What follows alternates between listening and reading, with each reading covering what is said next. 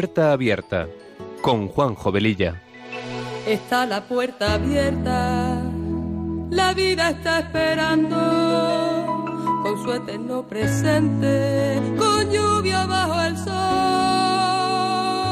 Está la puerta abierta, juntemos nuestros sueños para vencer al miedo que nos empobreció La vida es encontrarnos, para eso nacemos, porque el punto más alto es llegar al amor. Y no hay amor de uno, solo hay amor de todos. Y por ese motivo estamos hoy aquí.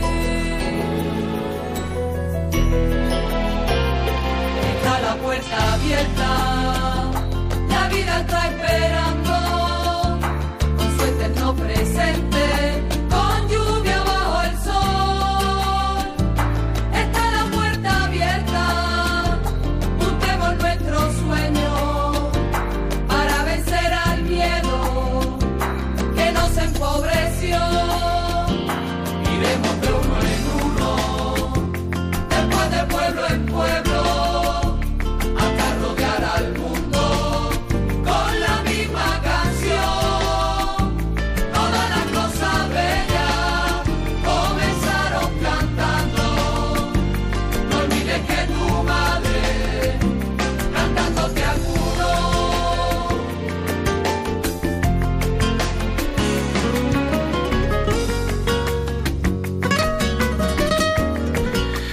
Pues queridos oyentes de Radio María, muy buenas tardes. Eh, comenzamos este programa de Puerta Abierta que se emite los sábados de 3 a 4 de la tarde con una frecuencia quincenal. Con estos buenos deseos nos ponemos en manos de nuestra Madre María y del Espíritu Santo para que sean ellos los conductores del mismo y que a través de esta emisora podamos llegar a muchas personas.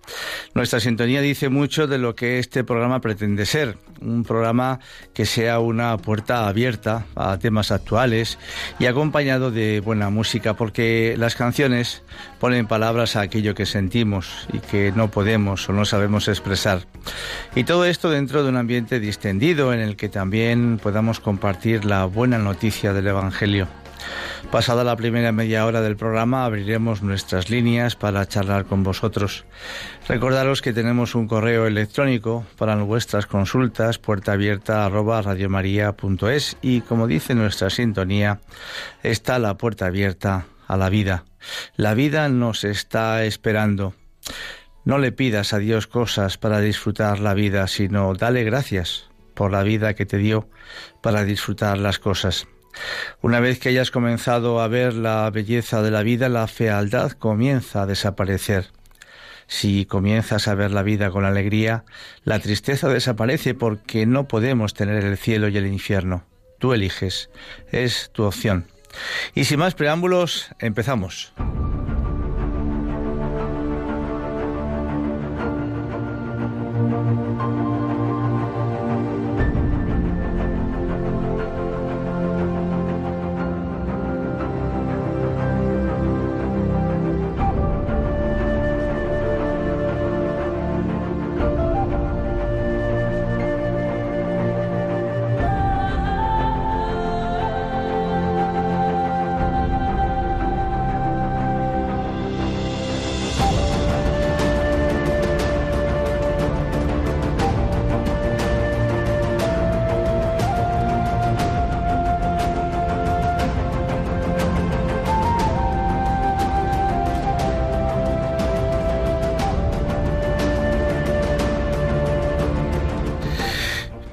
Pues bien, eh, para hoy teníamos un programa muy interesante, pero ha habido un fallo técnico que he cometido yo, por cierto, me da culpa, y entonces eh, no lo vamos a poder emitir.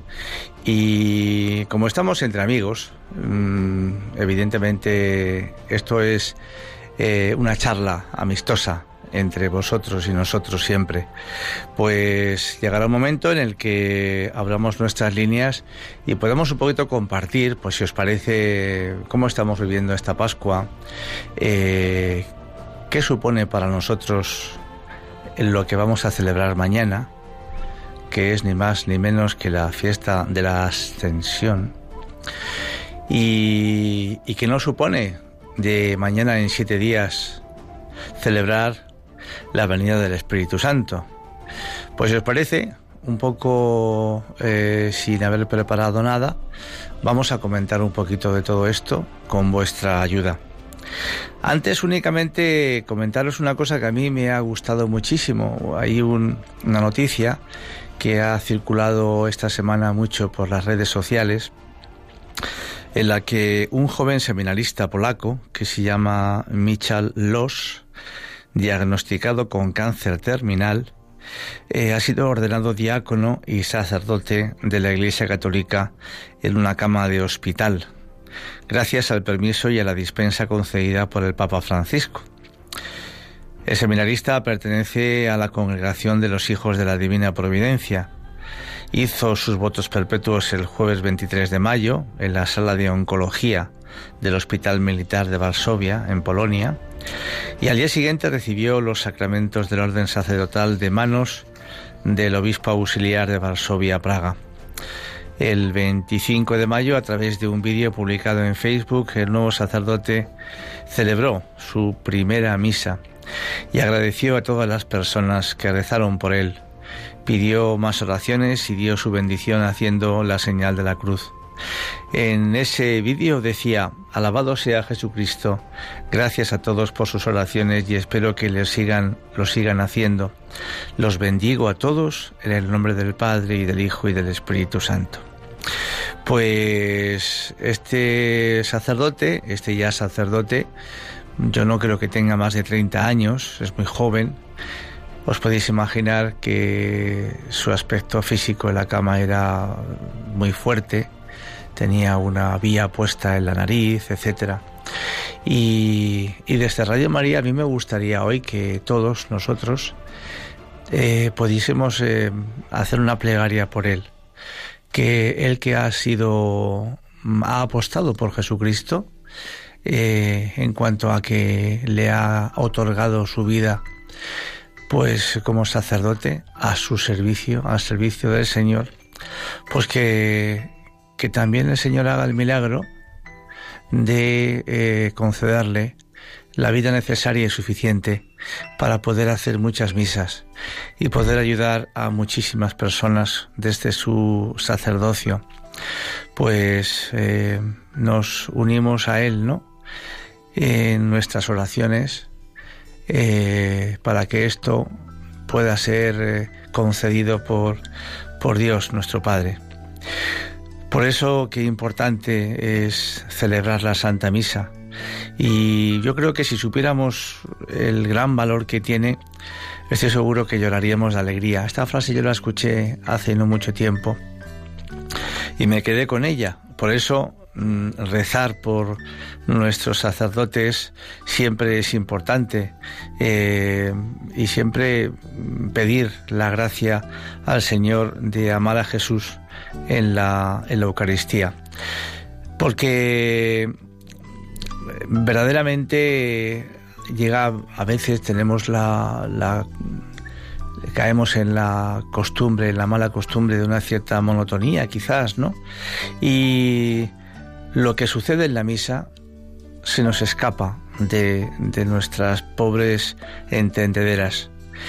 Y podríamos preguntarnos si sabemos realmente lo que sucede en la Santa Misa. Y, si lo sabemos, aunque no podamos ver con nuestros propios ojos lo que allí está sucediendo, lo vivimos desde la fe, como si lo estuviésemos viendo, porque la reflexión final es que si no hay sacerdotes, Cristo no se puede hacer presente entre nosotros a través de la Sagrada Eucaristía. No sé, es como si el sacerdote eh, eh, es el que tiene el poder de, poder traerlo a ese altar en el cual él se va a hacer eh, cuerpo y sangre eucarísticamente, pero evidentemente él es el que está ahí. Poder actualizar en ese momento su pasión, su muerte y su resurrección en nosotros.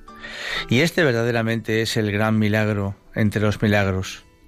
Y por supuesto yo creo que no lo reconocemos muchas veces. Quizás por eso pues eh, caemos, pecamos de, de que cualquier cita con cualquier persona normalmente suele ser importante, solemos ser puntuales, pero a veces el hecho de ir eh, los domingos mm, como día importante, ¿verdad? Todos los días lo son, pero en fin, el domingo es el día del Señor. El poder ir a misa, el poder llegar a la hora, el poder tener unos minutos antes, pues para, pues para, mm, vamos a decir, calentar nuestro corazón. Cualquier deportista, antes de entrar en una prueba, hace un calentamiento para que sus músculos estén en condiciones de poder luego absorber todo el esfuerzo, todo lo que él va a realizar, pues hacer ese calentamiento eh, espiritual en el cual encontremos un principio de sosiego, que podamos dejar antes de empezar la Eucaristía nuestros problemas, nuestras eh, tensiones, nuestros disgustos, nuestros, eh, qué sé yo, tantas cosas que podemos llevar encima, el estrés con el que vivimos permanentemente, poder antes de empezar decirle, ahora es el momento, decirle a nuestra alma, ahora es el momento de de estar tranquilos.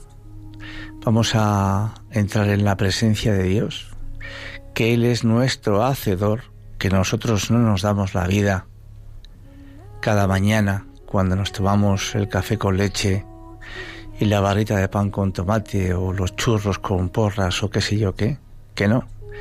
Que hay muchas personas que no se levantan de la cama cuando la noche anterior se han acostado y entrando en esa presencia a través de los ojos de la fe podamos ir un poco absorbiendo cada una de las partes de la Santa Misa, desde el principio hasta el final. No como tantas veces nos puede ocurrir, que llegamos cuando ya ha empezado la segunda lectura, o en otras ocasiones quizás cuando ya casi casi está empezando el sacerdote, pues la homilía, y ya no quiero entrar más allá porque ya sería llegar súper, súper, súper tarde, ¿no? Y ir degustando cada momento de la Eucaristía en su plenitud, con la mayor intensidad, dejando en ese momento no que nuestro cuerpo sea el que mande, sino dejar que sea nuestro espíritu, nuestra alma, la que nos vaya eh, deleitando con cada una de las eh, cosas que se van produciendo ahí. Escuchar la palabra con tranquilidad, viendo que la palabra no va dirigida ese día al compañero que tenemos al lado.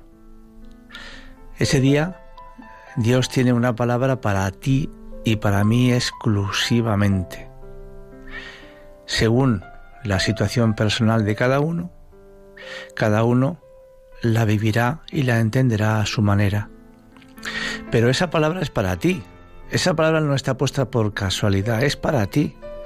Y si lo entendemos así, entonces entramos en una nueva dimensión. En la dimensión de que qué es lo que quiere decirme el Señor hoy domingo para mí en este momento. Con la situación en la que esté es como intentar ir a una consulta médica, que el médico nos dé un diagnóstico y que nosotros nos tapemos los oídos o estemos indiferentes a lo que el médico nos está diciendo.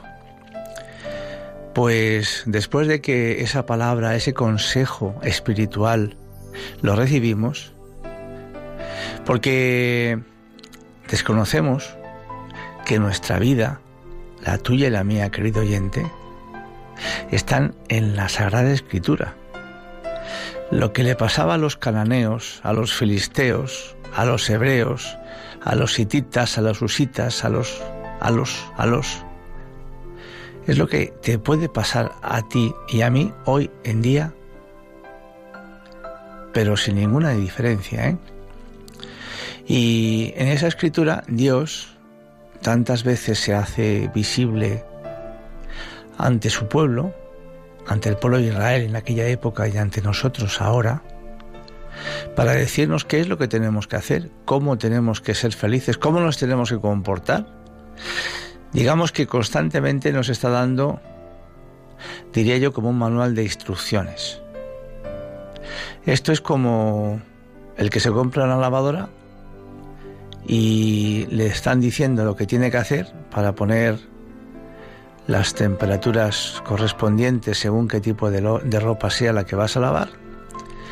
Y a pesar de que nos lo están diciendo, como somos muy listos, pues hacemos lo contrario. O la enchufamos en vez de 220 a 360 o qué sé yo qué. Pues evidentemente los resultados son nefastos. Y es lo que hoy en día está sucediendo en nuestra sociedad tantísimas veces. Nosotros, como he dicho antes, no somos diferentes a los demás, ni a los demás de hace 20 años, ni 50, ni 100, ni 500, ni 2000. Somos iguales. Tenemos los mismos pecados, se les podrá llamar de una manera o de otra. Cometemos las mismas faltas, nos enfadamos con nuestra mujer o con nuestro marido, qué sé yo, tantas cosas, tantas cosas. Y la solución de todo eso, tantísimas personas la han vivido y la han experimentado, que lo único que tenemos que hacer es acudir a esos consejos, a esos testimonios de esas personas que se han dejado llevar por la mano de Dios y han sido felices. Con tribulaciones, sí. Con problemas, sí. Con dificultades, sí. Este mundo tiene bueno y malo. Pero cuando uno va enganchado de la mano de nuestro Hacedor, las cosas cambian radicalmente. Se puede vivir todo eso con una esperanza de que llegará un día, antes o después, en que si Él quiere, eso desaparecerá. Y si no quiere, pues va a haber un encuentro maravilloso en el más allá con, con Él mismo. Esa es la experiencia por la que luchaban anunciando la palabra de Cristo sus doce apóstoles. En un día como el de mañana en el cual celebramos la ascensión del Señor al cielo, Mira que Jesús les habló de todo esto una y mil veces, que mi reino no es de este mundo, que yo, etcétera, etcétera, algún día me iré y ya no me veréis, pero me volveréis a ver. El Evangelio de San Juan, que es una maravilla. Pues ellos comprobaron con sus propios ojitos que Jesús se marchaba, ascendía a los cielos. Y en Jerusalén, en Tierra Santa, está el lugar donde eso se produjo. Y eso fue una inyección enorme de fuerza y de moral y de alegría para sus discípulos, después de ver lo que le había sucedido al Maestro. Aunque, como luego seguiremos contando, siempre queda esa famosa frase que yo digo muchas veces, el famoso easy, pues vamos a poner un poquito de música y continuamos con, con este pequeño eh, relato que estamos comentando.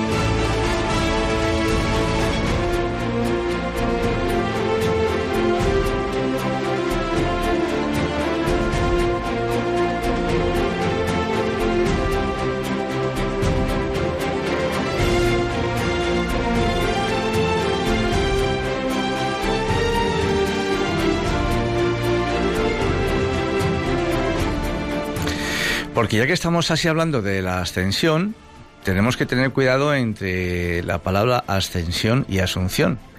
Por cierto, os, quiero comentar que tengo un par de amigas que, que, bueno, pues nunca acierto cuando voy a hablar con ellas si es ascensión o es asunción. A veces la llamo como no se llaman y me dicen que no es así, que es asao, porque los dos nombres son dos nombres eh, muy típicos y muy bonitos para, para ponerlos a una, a una chica, ¿no? ¿Y, ¿Y, qué diferencia hay así globalmente? Pues evidentemente ascensión del, del Señor eh, es subir a los cielos, pero por su propio poder.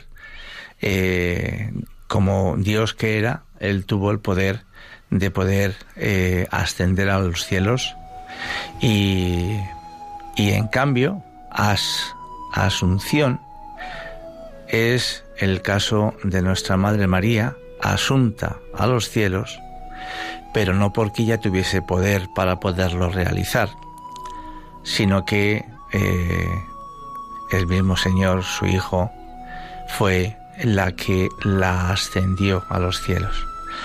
De ahí la asunción, ascensión del Señor, asunción en este caso de María. Por eso la teología católica generalmente es muy cuidadosa con estas palabras y hay que tener en cuenta estas pequeñas diferencias en terminología para porque pueden tener enormes implicaciones en cuanto a, a su real significado. En Tierra Santa también hay un lugar en el que la tradición dice que es donde eh, murió eh, la Virgen María. Hay una iglesia muy bonita que se llama la Iglesia de la Dormición. Es un sitio muy, muy precioso, muy, muy entrañable y porque realmente la Virgen María eh, llegó un día en que, en que tuvo que cerrar sus ojitos aquí en la tierra, pero ha sido junto con su hijo eh, eh, subida al cielo para siempre. Es el único ser humano, el único ser humano que eh, ha subido al cielo en cuerpo y alma por su condición de ser madre de Dios y no haber visto mm, jamás mm, ni haber pasado por el, por el pecado. Pues, eh, como decía, esta fiesta de mañana es, es importantísima porque los discípulos ver el poder de un hombre que se eleva. Me imagino que hoy, si viésemos en nuestro siglo XXI, que ya lo hay, eh, gente que se pone un pequeño motor en la espalda y ves cómo sube a una altura determinada, pues hoy quizás podría ser como más, mm, no sé, eh, corriente, vamos a decirlo así, pero no era lo que en aquella época existía. Entonces, para ellos, el ver que después de la muerte eh, va a haber pues eh, una asunción, que Jesús nos va a llevar con él a esos lugares en los que Él ha ido primero y que nos está preparando cada uno de nosotros pues qué importante es, ¿no? El poder eh, sentir y expresar todo esto para después, eh, en una semana, celebrar Pentecostés. Esa venida del Espíritu Santo de la que si es posible luego, pues podemos hablar un poquitín. Voy a seguir centrándome un poco en, la Santa Misa. Eh, hablábamos de la homilía, hablábamos de que esa homilía también es para nosotros después de recibir esa palabra que viene de Dios, que viene de la Escritura, que no es casualidad que ese día sea la que es, que es la que tú y yo necesitamos seguramente, pues el momento de las ofrendas. ¿Y qué ofrecemos nosotros? ¿Qué, podemos ofrecerle a Dios? Pues, como decía Santa Teresa, me parece recordar, si nosotros somos la nada más el pecado, ¿qué le podemos ofrecer? Pues le ofrecerle lo que somos, lo poquito que somos, que para Él es bastante. Y en el momento de esas ofrendas, en las cuales se pide por esto y por lo otro y por lo demás allá, que también nosotros seamos conscientes de que tenemos en ese momento una enorme posibilidad en nuestra mano, de también poner en esa ofrenda a nuestra familia, nuestras necesidades, quizás un trabajo que no tenemos y que necesitamos para salir adelante, quizás la curación de un ser querido, quizás la curación de nosotros mismos, por supuesto la curación espiritual de la que tantas veces nos olvidamos, parece que la curación física es más importante que la espiritual y, no es así, y no es así. Y, y en el fondo todas nuestras necesidades, ¿no? Y algo también muy importante, también en esa ofrenda, que sea también una ofrenda de agradecimiento, que a lo mejor pues eh, ha sucedido algo en nuestra vida ayer o esta mañana o anteanoche, yo qué sé. Dale gracias al Señor por todo eso, dale gracias por, por, por estar viviendo, por tener una mujer que te quiere, un marido que te adora, unos hijos, con sus dificultades, por supuesto que sí pero tener una casa, él no está durmiendo debajo de un puente, pedir por los que están durmiendo debajo de un puente, tantas cosas.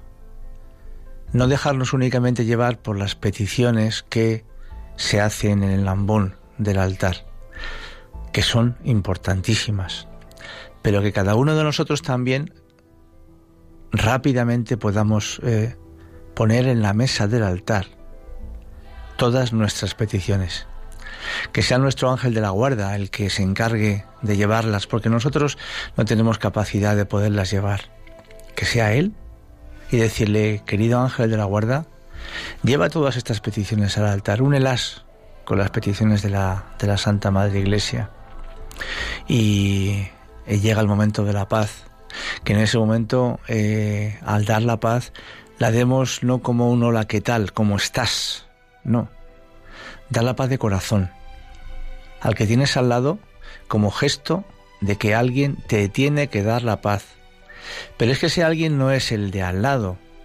Cuando alguien te da la paz, como hay que darla, es el mismo Cristo el que te la está dando. Así es como lo tenemos que entender.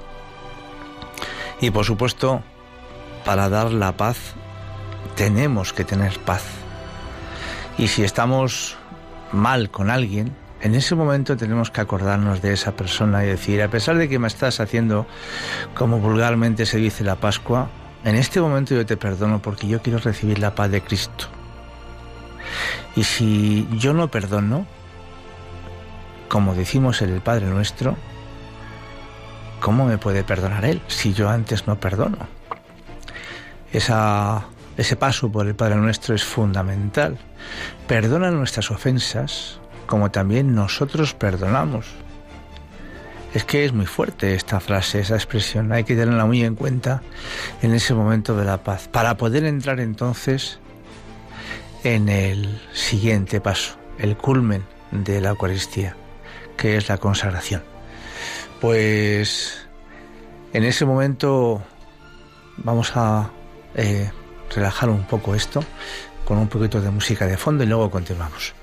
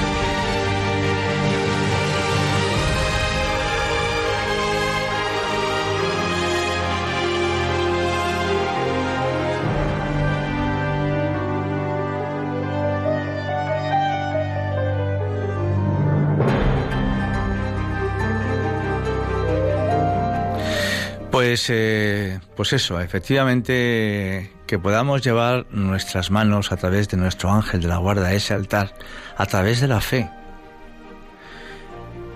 Él sabe lo que tiene que hacer cuando nosotros le decimos lo que queremos pedir y agradecer al Señor. Esa escena yo me la imagino como maravillosa, que en ese altar haya de todo, agradecimientos, peticiones, pero que no nos quedamos nunca con las manos vacías, porque siempre hay que pedir. La vida es un don que se recibe en cada instante de nuestra vida, pero hay que pedir a todos los días, ese don de la vida. Pues eh, pedirlo, pedirlo también por los demás, etcétera, etcétera. Y por supuesto el momento, como decía antes, el momento culmen de la, de la Eucaristía, la consagración, ese momento en que en ese altar, en ese altar, que siempre está elevado por encima del suelo de la propia iglesia, siempre hay unos escaloncitos, eh, se produce el gran milagro, el milagro de los milagros. A través de unas pobres manos de un sacerdote, tan frágiles como las tuyas y las mías, pero por la gracia especial que Él tiene, por su ministerio, hace eh, venir al Señor, para que en ese altar, sin que nosotros lo veamos, pero se está produciendo, se realice de nuevo, se actualice la pasión, muerte y resurrección del Señor. Y que Él se haga presente para después ser nuestro alimento. Pues todo esto que evidentemente no se puede ver desde nuestros pobres ojos, pero es realmente lo que está sucediendo. Es lo que está sucediendo. Y ojalá lo pudiésemos todos vivir eh, siempre con esta misma intensidad. ¿Cuántos eh, milagros eucarísticos han sucedido a lo largo de, nuestra historia? Yo quiero recordar que en alguna ocasión he hablado de algunos de ellos, eh, esos momentos en los que en la consagración de pronto el el cáliz se ha derramado por todo el altar y se ha comprobado posteriormente que era auténtica sangre, que el cuerpo, que la sagrada hostia cuando se, se convierte en cuerpo de Cristo, hay estudios reales y autorizados que demuestran que de un poquito de harina y de agua, con lo que se hace la sagrada forma, se ha convertido en un tejido muscular que tiene las mismas connotaciones de lo que podríamos de lo que podría ser nuestro propio corazón. Y de todo esto hay mm, mucha información, mucha información. Pero Jesús decía en el Evangelio, eh, pedid y se os dará, buscad y hallaréis. Que no nos quedemos nunca con lo que nos cuenta el de al lado, que a lo mejor sabe menos que nosotros. Cuando alguien quiere saber algo de algún tema, lo lógico es que se pregunte a aquella persona que nosotros creemos que, puede saber bastante más que nosotros. Pero recurrir a la opinión de alguien que no tiene ni idea, lo único que puede suponer y producir es pues todavía más ignorancia por nuestra parte. Entonces, eh, si tenemos interés en saber a lo largo de dos mil años todo lo que ha sucedido y está sucediendo, vayamos a las fuentes, busquemos, preguntemos. Luego que podamos tomar cada uno nuestra propia opinión, pero que sea una opinión desde puntos de vista eh, eh, reales y de testimonios autorizados que nos permitan llegar a un diagnóstico personal y que podamos entonces decir, oye, pues mira, pues, pues esto no es lo que yo creía. A mí me habían dicho que esto era otra cosa, que sé yo, tantas cosas, ¿no? Y la semana que viene la festividad de, la venida del Espíritu Santo, que ese fue ya el golpetazo final que recibieron los discípulos para poderse lanzar a predicar la palabra de Dios. Y a pesar de todo lo que habían visto y oído, cuenta la escritura que estaban en una casa, muertos de miedo, porque pensaban que después de todo lo que le había sucedido a, al maestro, ellos iban detrás, a pesar de todo lo que habían visto. Fijaos que todo esto que estamos hablando hoy, nosotros no lo podemos ver, aunque sea real. Hay que pedirle al Señor que nos dé luz para poder sentir y ver con los ojos de nuestra alma todas estas cosas. Que cuando no vemos pero estamos sintiendo, esa es una referencia fantástica para reconocer que lo que estamos sintiendo es verdad. Pero ese Espíritu Santo que apareció, que se le apareció a los discípulos, fue lo que les dio la fuerza necesaria para salir a la calle y decir, Cristo está resucitado. Cristo está resucitado. Seguimos en Pascua, queridos hermanos. Y, y a pesar de lo que nos digáis y de lo que penséis, nosotros le hemos visto, le hemos oído después, después de colgar de un madero. La figura del Espíritu Santo yo creo que hay mucha gente que la desconoce. Nos fijamos mucho en, en Cristo. Quizás el Padre estamos un poco despistados, pero la figura del Espíritu Santo hay muchos creyentes que no saben bien qué es lo que representa y qué es lo que nos puede eh, dar a cada uno de nosotros, que es muchísimo. A los chicos que se van a confirmar se les intenta explicar pues lo mejor posible que es una gracia especial recibir el Espíritu Santo, muy importante, que va a ser fundamental para toda su vida, que va a ser un regalo que les durará siempre, pero que obviamente ese regalo lo tienen que poner en práctica. Es como si nos regalan para ir hoy al partido de la final de la Champions, nos dan unas entradas inmejorables y nos quedamos en casa sin poder ver el partido. Pues muy mal comparado, pero esa gracia, ese espíritu que, que Dios nos da a través de su Espíritu Santo, es lo que realmente tenemos que mm, explicar a la gente lo que es cuando nosotros lo hemos experimentado y vivido en nuestra propia vida, por supuesto.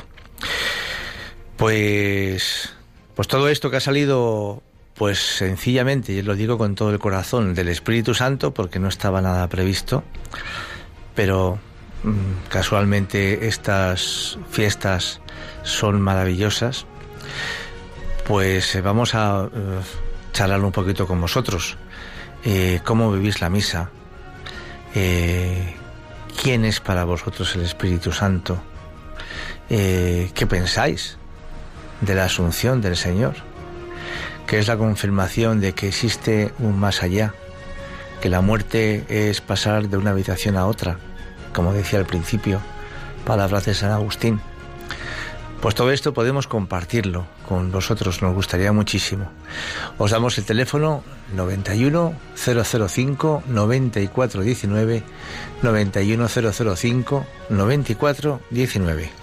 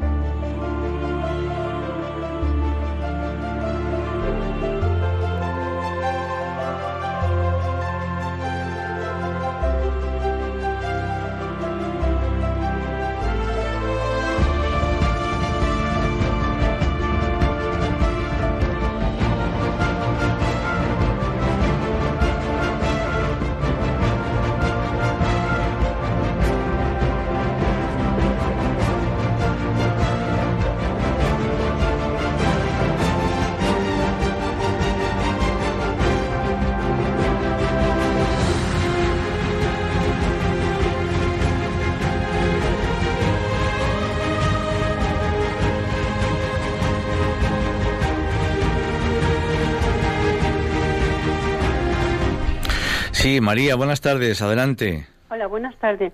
Oye, lo primero es decirte que me da mucha alegría porque te recuerdo de hace muchos años, cuando estabas en un programa de fin de semana, ¿verdad que sí? Sí. El Centinela, ¿verdad? El Centinela, exactamente. Eso es. Pues sí. Bueno, pues mm, nada, ya te digo, me da una alegría grande volverte a escuchar.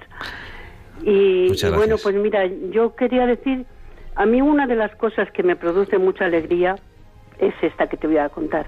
Es ver eh, a, los jóvenes en la iglesia.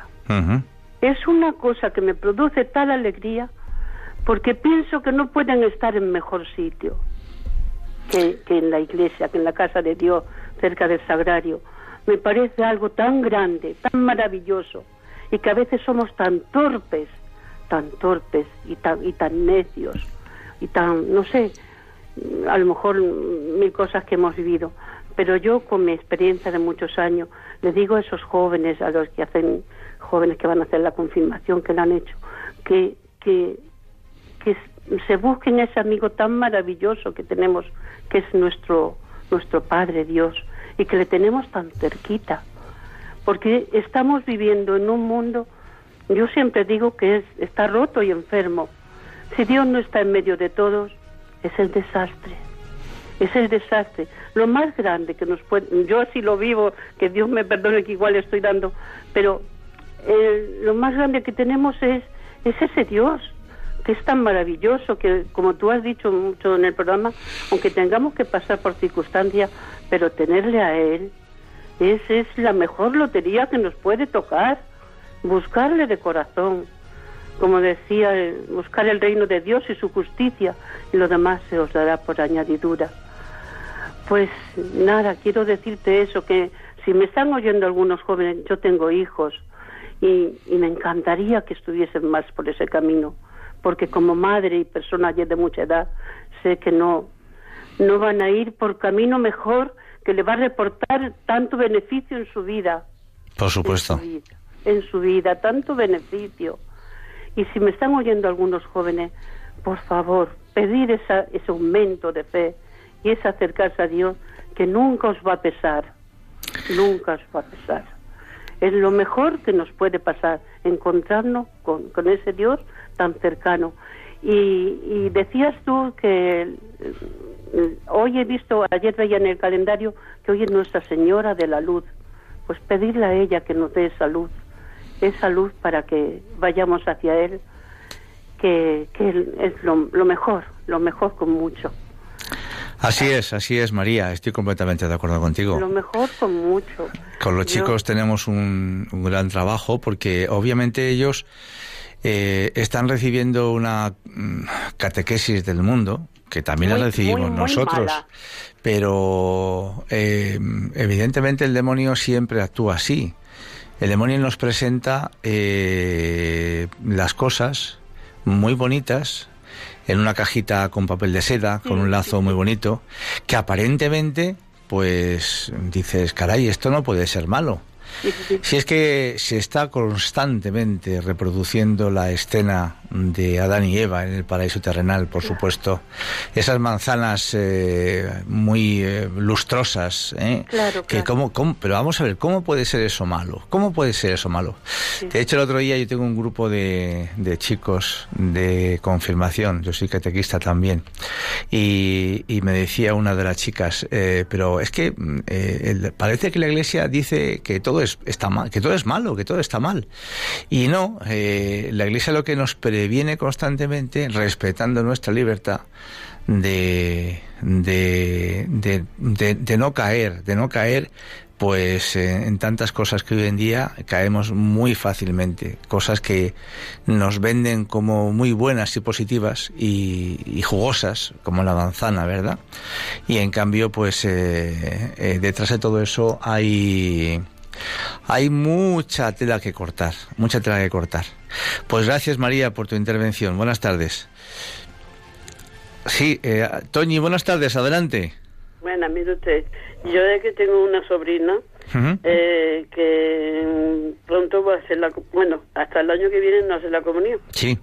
Pero mm, yo cuando era más pequeña le compraba el libro con, con los angelitos, con cosas así, ¿no? Y entonces, cuando yo ya me digo, mira, Asunción, dice, no, tita, esto, la niña todavía es muy chica.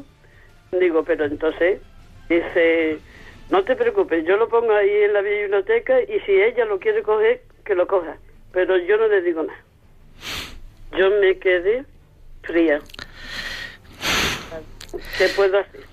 Es que eh, eh, a mí se me ocurre esto, esto ha surgido en algunas ocasiones también entre amigos míos, ¿no?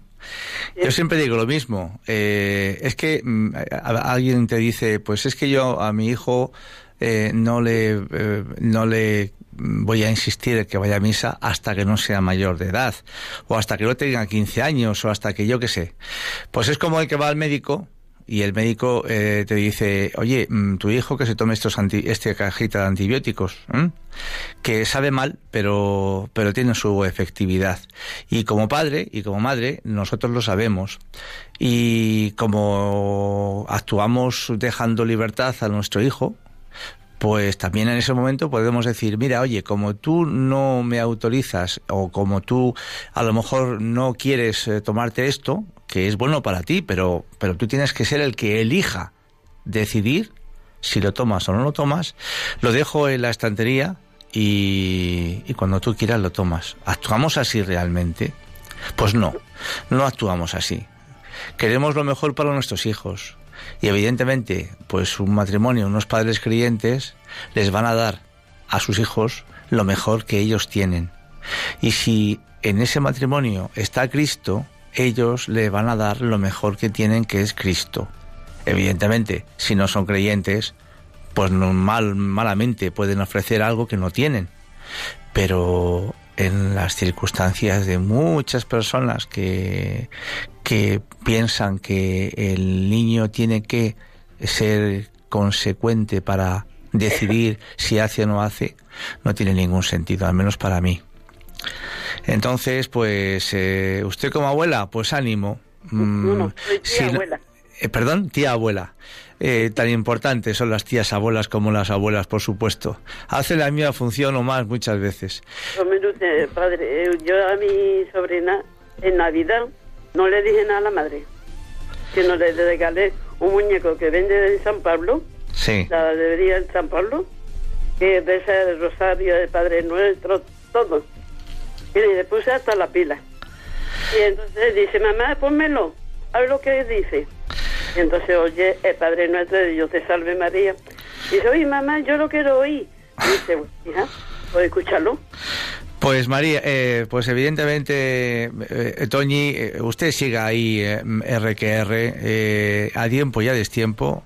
La niña no le da el libro, pero tiene a su tía abuela que estará ahí al pie del cañón, diciéndole la verdad porque lo que usted dice, enseñándole a su, a su nieta, eh, a, su sobrina nieta, es por supuesto la verdad.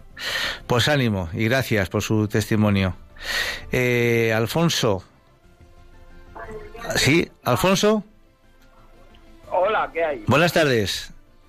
Dígame. Yo quería hablar sobre el Espíritu Santo. Ajá. Eso que una, los dones a los apóstoles en Pentecostés les dio el valor para evangelizar al mundo y a María fue concebida. Mm, perdone mi dicción porque no me he puesto la mafilería y además es una fuente de gracias. Es lo único que quiero decir. Que Dios les bendiga. Pues muchas gracias, Alfonso Antonio. Muchas gracias. Tenemos a María de Madrid. Adelante, María.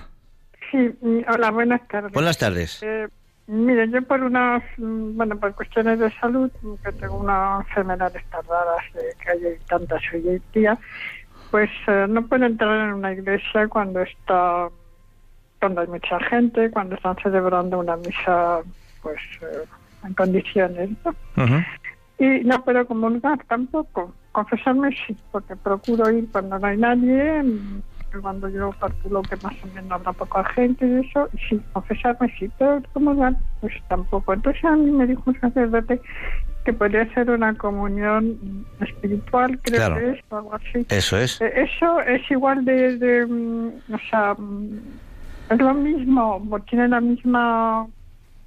Hombre, lo ideal sería poder ir, pero es que mm, no puedo. O sea, Pues. Eh, y, veniros a hacer a mi casa a traerme la comunión, pues tampoco, porque es que es el hecho de que me han ciertos alimentos y otras cosas que no puedo tomar, ¿no?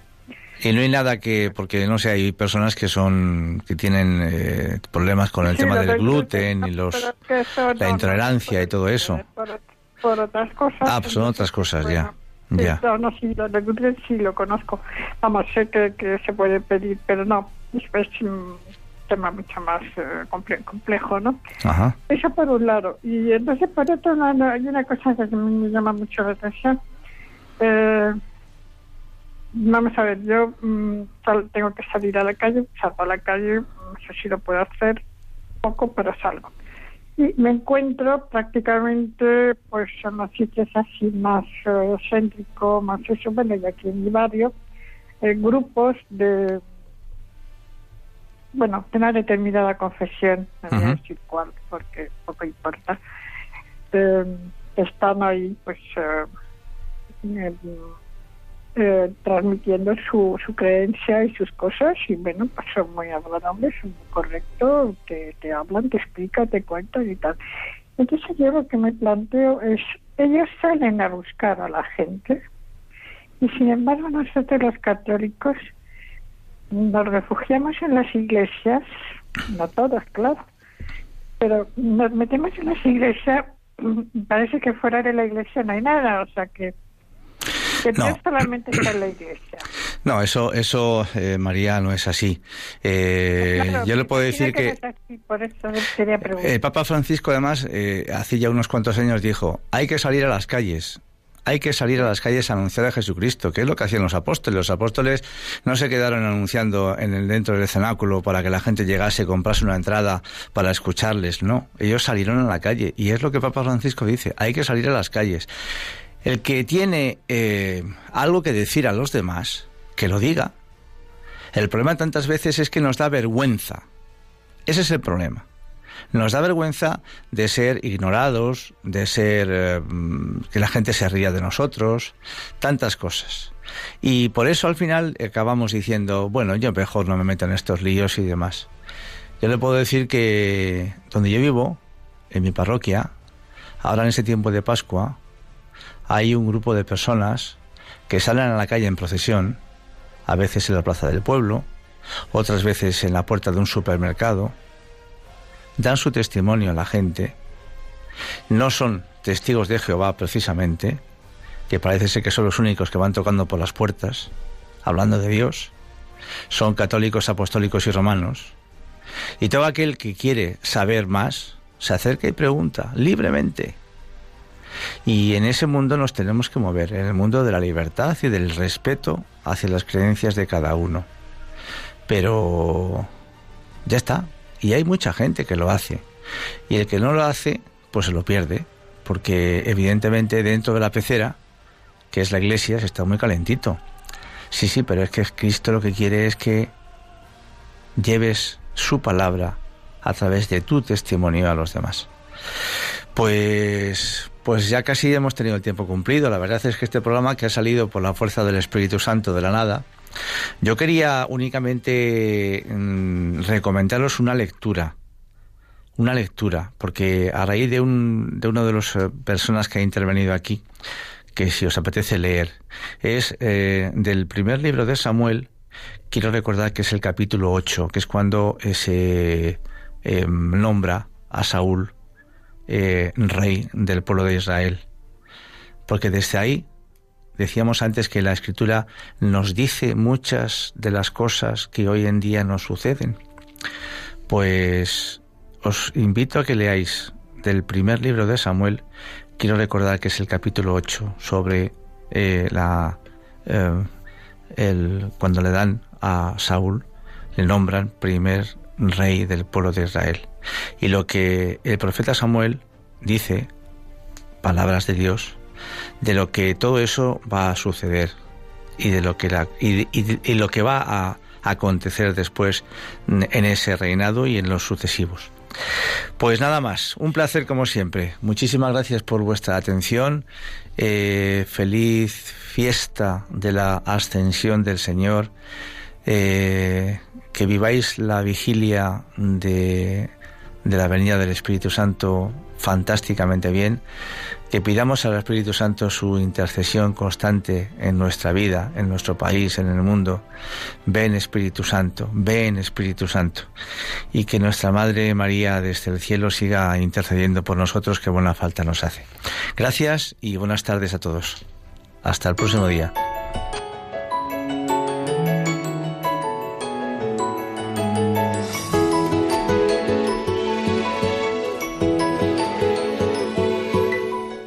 Y así termina Puerta Abierta, un programa dirigido por Juan Jovelilla. Está la puerta abierta, la vida está esperando, con su eterno presente, con lluvia bajo el sol.